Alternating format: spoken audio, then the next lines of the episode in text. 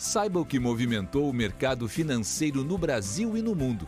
Você está ouvindo o Análise do Dia, um podcast original do Cicred. Olá pessoal, muito obrigado por estar nos ouvindo. Aqui quem fala é Pedro Ramos, economista-chefe do Cicred. E hoje, no dia 30 de setembro de 2020, nós vamos falar do desempenho do mercado financeiro e os indicadores econômicos divulgados nessa quarta-feira. Fique com a gente, esse é o Análise do Dia, o podcast do Cicred.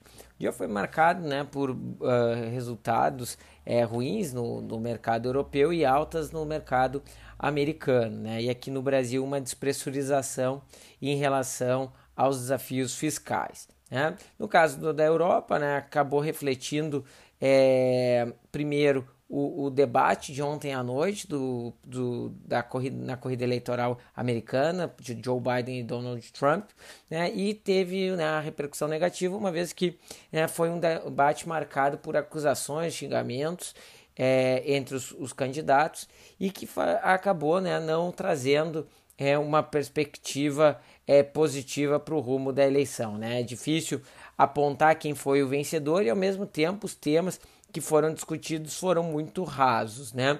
E isso de alguma maneira frustrou o mercado porque poderia ser um ponto né, de um, algum dos candidatos é, mostrar né, é, mais é, vantagem e isso trazer alguma definição aí para o mercado de ativos, né? Além disso, a gente vai ver que os dados né, divulgados da economia chinesa na nossa avaliação foram bastante positivos, né? Foi divulgado é, na madrugada aqui nossa, né, pro, né, da Ásia, é, foram divulgados dados importantes de confiança, então o PMI da China acabou é, se mantendo num patamar elevado, mas o mercado acabou fazendo uma leitura de que os dados não foram tão consistentes assim. Né? De um lado, o indicador do Caixin acabou apresentando né, 53 pontos, né, que mostra uma alta expansão da atividade manufatureira, mas a expectativa é que viesse 53,1, então vindo um pouquinho abaixo. Já o indicador de PMI de manufatura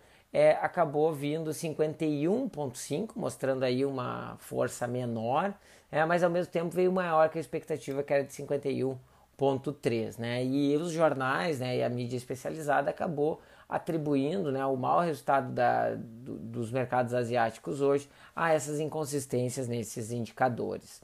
Né? Na nossa visão, os indicadores seguem mostrando que a China segue com um crescimento forte, provavelmente a indústria chinesa deve continuar em alta expansão. Né?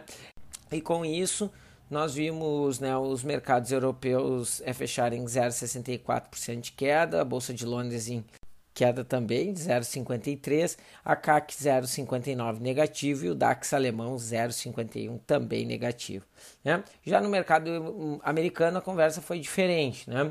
com a ideia de que democratas republicanos seguem em negociação e as probabilidades é, de um novo acordo terem avançado, apesar de declarações do ministro do Tesouro, secretário do Tesouro Steve Mnuchin, que afirmou que ainda não chegou no acordo, a ideia é de que o governo americano está né, tá mais flexível e que pode acabar acatando melhor um pacote é, proposto para os democratas. Né? Isso acabou favorecendo o Dow Jones subir 1,2%, o S&P é, subir 0,83% e o Nasdaq 0,74%. Né? Isso também acabou favorecendo as bolsas é, mundiais, especialmente as que estavam abertas durante esse período, e acabou puxando também a bolsa, ajudando, contribuindo também com a bolsa brasileira, que subiu 1,09%. Né?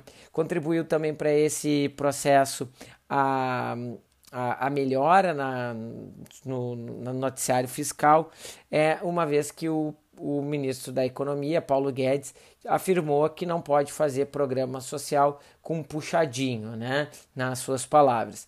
Isso acabou sendo colocado, segundo a imprensa, como um fator relevante é, para mostrar que é, a, o ministro da Fazenda compreende as críticas atuais do mercado e isso pode significar algum recuo de alguma forma é, no, no, na proposta feita durante essa semana. Né? Houveram é, até a, foi mencionado que inclusive novos é, despesas podem acabar é, sendo incluídas na, na base para poder criar o renda cidadã e isso acabou também ajudando a diminuir um pouco da má visão que o mercado acabou tendo é, após uh, a inclusão de precatórios aí na base da fonte de recursos para o renda cidadã.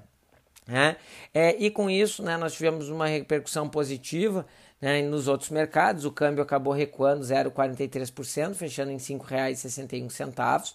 O risco soberano do Brasil de 5 anos, né, medido pelo CDS, acabou saindo de 254 para 249 e a curva de juros inteira na sessão regular acabou caindo. Né? Os juros pré-DI de um ano saíram de 2,78 eh, fecharam em 2,78%, indo para 2,86%, e os 10 anos do Brasil saindo de 8,47%, se deslocando para 8,34%.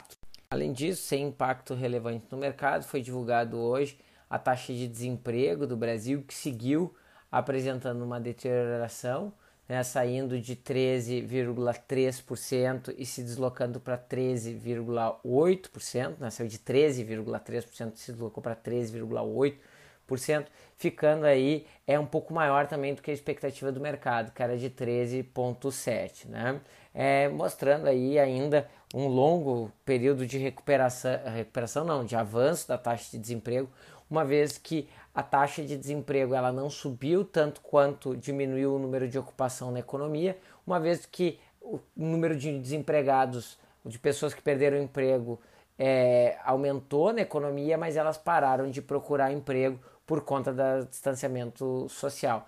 Né? Com isso, na medida que o tempo vai passando e a atividade econômica vai sendo reaberta, as pessoas voltam a ofertar sua mão de obra e isso acaba pressionando a taxa de desemprego para cima. Né? A gente gosta de fazer um cálculo que é pegar o número de pessoas que trabalham hoje na economia e dividir por, pelo número de pessoas que trabalhavam lá em fevereiro, ao invés de olhar quantas pessoas né, trabalhavam e pediam emprego em fevereiro, né, e comparar né, é, com o número de ocupados agora. Né, e a gente vai chegar aí que a taxa de desemprego tem o potencial de chegar em até 20% aí na, na economia. Não deve acontecer isso, né, provavelmente o número mais para o final do ano deve ser alguma coisa mais próxima de 15%, sendo a nossa projeção principal.